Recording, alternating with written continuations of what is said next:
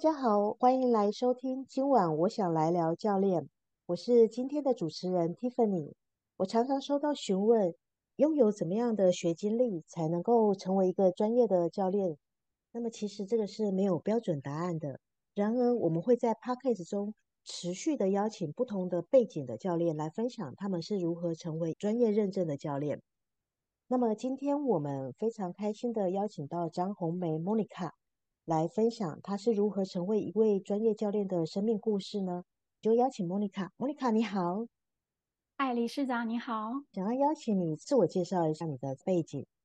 好哦，理事长还有各位来宾，大家好，我是莫妮卡。我的背景应该说，我一直在竹中科从事人力资源管理的工作，这样算起来应该有二超过二十五年了吧。我大概涉猎的产业都是多半是在半导体业、光学镜头、航空业，还有管管理顾问行业。那目前我在中部科学园区的一家公司担任集团管理处的副总经理的工作。那目前我同时也是企业讲师跟 EAP 顾问服务工作人员。我很开心今天有这样的机会跟大家一起聊聊我的教练学习旅程。就莫妮卡的这个专业背景其实是很丰富的，而且就是在人资的这个领域上面，然后横跨了听起来是蛮多的不同的产业，所以想要询问一下，是什么样的因缘让你开始来学这个教练的呢？哇，这个这个因缘哈，最近来说，真正的原因起源于这个疫情。因为我的工作，应该说，我从两千零两千年开始了吧。我的工作一直都是在常常出差。这几年大概出差的最频繁的都是台湾跟大陆两地。我大概每个月都要出差。在两千年开始到去年年底，其实这三年的时间让我有很多时间不用出差，然后在台湾有了很多的学习的机会。所以因为这样的契机，我发现二零二一年的时候好像还是不用出差了。我开始就去寻找了，说。哎，我是不是这个时候可以来做一些充电？教练一直是我一直很感兴趣的一个一门学问吧，或者是一个技能，所以我就踏上了这个旅程，就这样子的一个因缘。所以听起来是疫情这个，因为不用出差，触发了你要去学教练的这个触媒，就对了，而且蛮有趣的一个触媒。所以之前是在什么地方听过教练，或者是有运用过教练的？我最早回溯的话，我记得我在两千零八年要准备考博士，呃，中央人资所博士班的时候，那时候我们要申请，就是要研究的主题，我曾经就找了很多的资料。那时候我对教练就特别感兴趣，可是我我也曾经，我记得我曾经呃看了几个 paper，然后就去进行入学的一个考试，然后我还跟教授提到说，哎，我想要做这个议题。我后来。虽然录取了，开始念博士班，后来发现，哎，这个议题实在太大了。后来我并没 有在在我的一个八年的一个学习博士的过程中，我并没有再去接触这个教练的这一个知识。那但是这个一直是我心中的一个想法，就是有这么一个想念，一直想说，哎，有一个机会，我一定要来这样子呃学习。那其实这过程中呢，在我也曾经问过我人资所的同学，就是哎，大家是不是有一些学习教育教练的一些经验？但是一直没有到，没有没有探寻到一个比较好的管道，或者是比较好的，呃，让我觉得，哎，OK，我就要去学了那样子的一个动机。那刚好就是在二零二一年的时候，就像刚提到的，哎呀，这真的是一个疫情对我的一个恩，对我一个礼物吧，让我可以留在台湾，然后好好的、好好的这样子，在这两三年里面去呃进行这样子的一个学习。大概是这样一个过程，所以其实教练一直对我是一个怎么讲？好像有个有个东西在那个地方。那我觉得它是一个牵引，但是好像回过头来看，其实也已经好像似乎忘了一段时间。但是就这么因缘巧合的，就把它又捡起来了，觉得很棒。对，听起来就是哇，终于有一个空档可以让你去学，你真的心心念念，已经听起来有有至少你在这个想要学教练这就是。触碰教练领域这个事情，至少有八年的时间了。然后刚好就是这个疫情，它就真的让你就开始投入这个学习教练这个领域嘛。嗯，是的，真的是这样子的。所以我因为我很好奇哦，就是我看了一下你自你的这个背景啊，就是说你刚刚提到，就是你是管理处的一个副总，然后你也在企业当讲师。而我我其实我还有看到，就是你好像还曾经有拿过这个国际生涯咨询师的这个认证，是吗？是的，这这也是要说疫情。其实我要 这真的真的，我就觉得，哎呀，疫情有时候就是看一个一一个一个事一件事情，它真的是有两面的。嗯、那我刚刚有说，我二零二一年一月开始学教练的，但是在两千、嗯，其实两千二零二零年，大家都记得的话，是一月二十五号左右，那个时候我们知道大陆对岸武汉封城嘛。其实，在那前两个礼拜，我才从大陆回到台湾。那时候我去了北京，然后去了厦门，还到了上海，还到了上海跟镇江。一回来之后的两个礼拜就封城了，封城了开始我就想，哎，过了几个月我就想说，哎，真的不用出差了。那个时候我就就觉得说，嗯，我。要来学点什么？后来那个时候刚好也是一个机会，我就先呃先学了一个生涯咨询师。那这是一个蛮有趣的，因为以前哦，在二十几年都是在面谈人，都是在其实都在 review 人，然后就在看履历，然后就是呃做一个很说实在坦白讲有点 sharp 的主管。可是回过头来用用 candidate 用求职者的角度来去看他们在求职的过程中的时候，让我会有一种触动，会觉得说哇。其实我们要换个角度来帮助人，然后来帮助社，尤其是社会新鲜人。因为其实我自己的孩子也在大学，那个时候也在大学中。我觉得他们在找工作，或者是对于未来的职业，其实充满了不确定的。所以我大概花了半年的时间做了这样的学习，然后也开始做了一个职业咨询的一个服务的工作。然后接触到了很多的社会新鲜人，或者是一个呃，甚至大学生。那当然也有一些就业人士的，呃，就是一些呃社会人士上面，他们需要遇到一些职业癌的一个议题的时候，我都从另外一个角度来协助他们。觉得嗯，这是一个这个这个证照带给我的另外一个人生的一种丰富。我就蛮好奇的，因为你后来你学了教练，你也拿了，我印象中你好像最近拿到了 PCC 是吗？对，刚出炉的，不好意思，所以还是一个非常新鲜、非常菜的一个教练。哦，你学了大概两年、三年了嘛？听，已经三年多。嗯，对。啊、呃，那么你觉得这个教练这个是怎么样去协助你去看见你的生命中的不同？在说这件、说这个之前，我想先说一下，就是我的学习哦。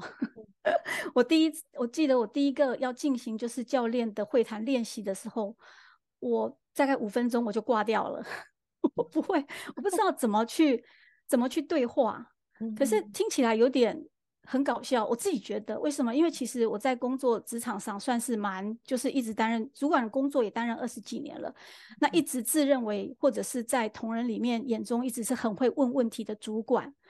但是当我在进行第一次教练会谈的时候，其实我完全五分钟就挂点了，就是我不知道怎么往下问。我会提这个，就是其实他让我看到了，哇哦，好大的不同，好大的震撼。我要用这一个来去先提到，就是说，其实我回过头来这两年多，我自己反思来看，就是这个这个旅程，其实让我是一种。似乎就是在过去在二十几年所累积下来职场的一种盔甲，一种能力的盔甲。那其实我一个在透过这样子的学习，在这个教练里呃学习的历程里面，我一片一片的拿下了这些盔甲，然后最后是用从心里去打开了自己的视角。我觉得真的蛮感动的，因为这里面包括了几个我自己回想，包括我觉得在生活的好奇心。甚至包括在亲子的关系，甚至就是在于职场上的一个其他的一个呃体验或者是一个展现，我觉得它都让我变得非常的不一样。所以刚刚其实你提到了这个教练的核心技能的几个部分，好奇心、关系吗？对，沟通，还有用不同的观点去看见、看待你生命中遇到的事情呢？哦，好像是哎，我刚我本来没有这样子发现，谢谢谢谢理事长，嗯，真的，对。对呀，对对对，就听起来是因为这个展现好奇，因为我们在职场上面可能就是 order 很多哦，所以比较不会有好奇心发生，就是觉得这个就应该这样做，你为什么不会？说中了我，我就是这样子。嗯，那我一开始也是觉得奇怪了，怎么会有这么多问题？嗯，我 刚开始要当教练的时候，也是会有很多觉得很奇怪的事情发生，就是是我们觉得，哎，这个不是就是一二三四五就会有六这个答案嘛？为什么他们会二都下不去？所以其其实我在学的时候也会觉得哇，也蛮受打击的。我不晓得是我不知道你有没有这个感觉，不晓得是我的问题还是我们这个练习对话的这个呃教练同呃同才的问题，所以就有时候 蛮打击自己的。而且我觉得啊，就是资历越深的啊，越有这种问，越有这种状状况。我想也许不叫问题，因为。我们就是就是都去解决问题、解决事情，所以就很容易就找到了。哎，对，就像您刚刚说的，一二三四五，就这个步骤嘛。所以当别人来问，呃，就是开启一个对话的时候，我们好像很快的就去连接了一些过去的经验，然后那个所谓的一个纯然的好奇，真的就不见了。我记得刚开始在 P.O. Coaching 的时候啊，那个我的对我都觉得对我的客户很不好意思，因为我好像都带着一些已经有的想象。去问问题，所以那时候也真的是很惨烈，能够这样子后来活活下来，真的还不容蛮不容易的。对，我们有共同的经历，觉得自己好像不太会问东问问题，也听不太懂对方在讲什么，怎么会有这么多问题发生？这样子，就就是在这个过程中，我自己之前在学习的时候也有这样子的感觉，所以我就更也蛮好奇的。是因为你刚刚是说，同时它也影响到了改善了你的亲子关系嘛？嗯嗯，它是怎么发生的？你可以多谈一些吗？啊，这个也是蛮有趣的哈，就是在这边自我揭露，不晓得哪一天被我孩子听到会不会不好意思？呃，就是我孩子都大了，我孩子都二十几岁了。嗯，小时候的部分的话，我们关系很亲密。为什么？因为好像都是一个妈妈主导，我就是一个。家里的 CPU，我孩子呢，基本上就是，如果即使他们在国中以前，我都还会念故事给他们听，然后睡睡觉，这样晚上都会陪着他们。可是当他们呃越来越大了之后，因为你知道吗？我不知道跟他们聊什么。我为什么会这样说呢？就是说我不知道跟他们聊什么，为什么呢？因为我就发现了那个差异，就是好像都只会说道理，好像就是都是我为主动，然后我去。我去告知的，好像很容易做，但是当他们长长大了之后，我觉得这个发话权要来自于他们，但是好像当是我的时候呢，就很容易变成是句号。嗯，所以当我学后来我学了这个教练之后，我就反思，我就发现说，哇，其实就是我很不好聊，我好像是一个句点王。然后我就觉得，哎，他理所当然就这样啊，就那样啊，然后。那以前小时候可能没有问题，为什么？因为他们就是被妈妈带着走嘛，对不对？吼，然后妈妈因为有很多的爱，所以大家就也相处上不会有问题。但是当大了之后，就发现，哎，就存在了一些，我觉得会有一些，这不叫隔阂，而是我觉得就变得慢慢的有一些比较距离。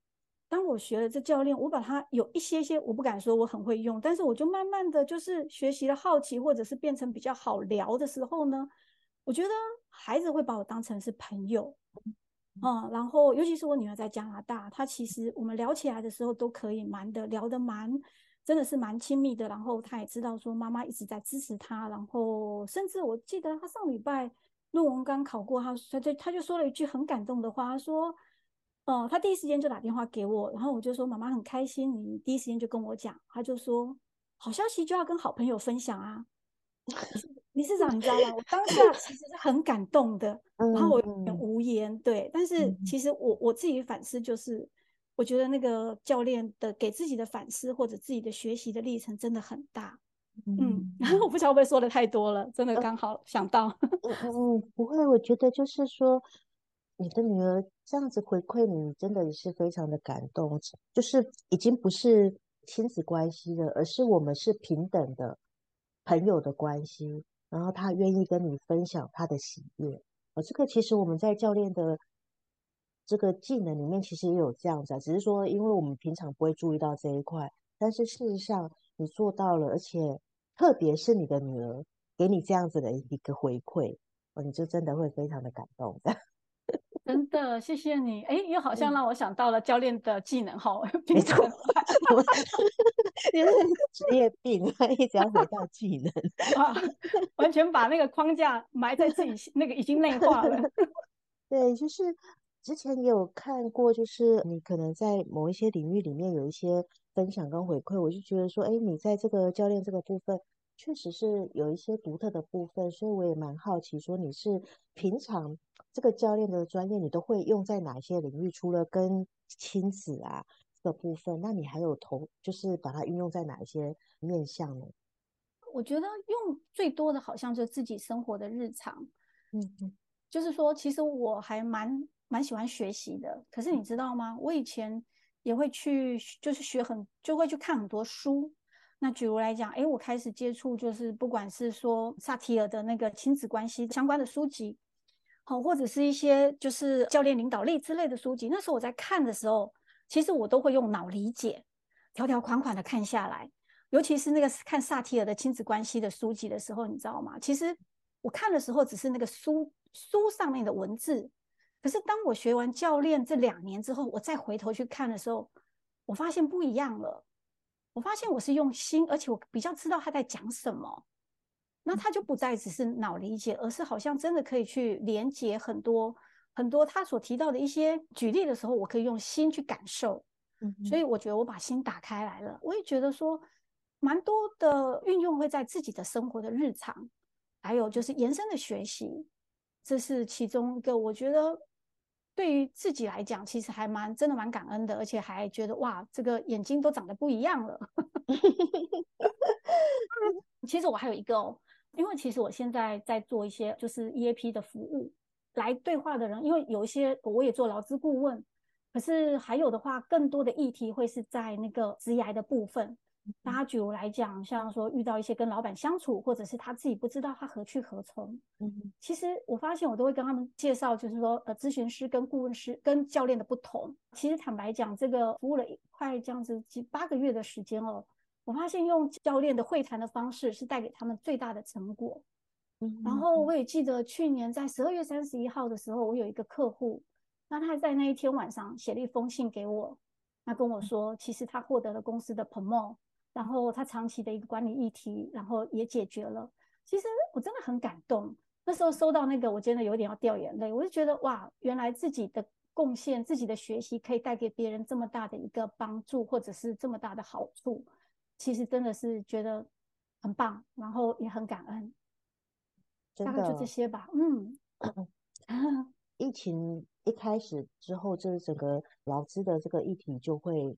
蛮多的一个状态，那尤其是几年下来，然后到现在的一些整个经济的呃一个转变，所以其实，在员工的心态上面，就是心境上面有一些很大的一个不一样，所以这个 EAP 这个部分确实是，尤其是你又是人资管理部的副总，所以这个部分又是会是你非常需要去聚焦的一个领域嘛。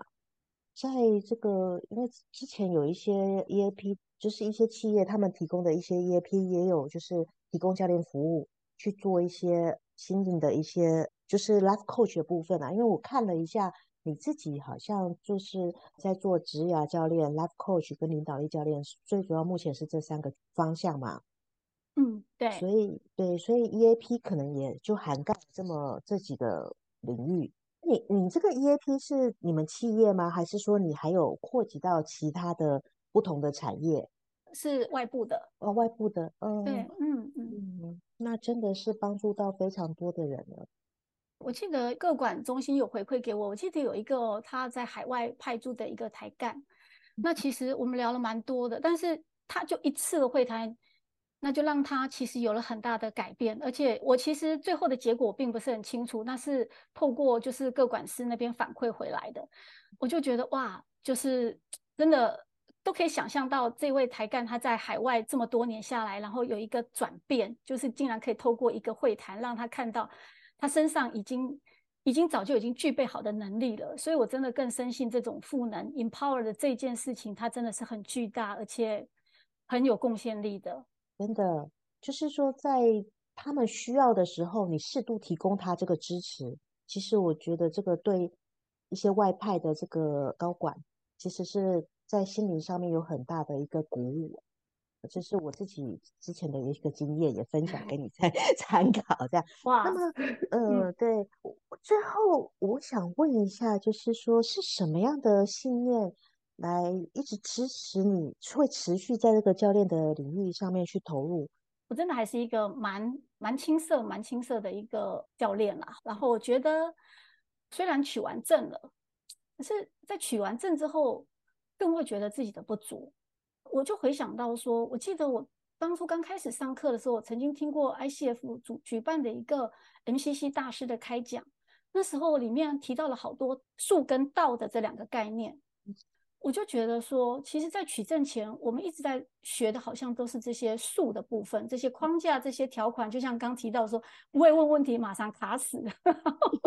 然后，经过了两年几百个小时的练习之后，似乎也比较知道怎么去掌握了。可是接下来的部分，我觉得这个道的部分，这个道的部分，其实它好像是一个无止境的，然后它是一个你要不断的去淬炼，然后你要不断的去体验。然后你才会有更多的一个生命的历程，或者是才能够有更多的获得。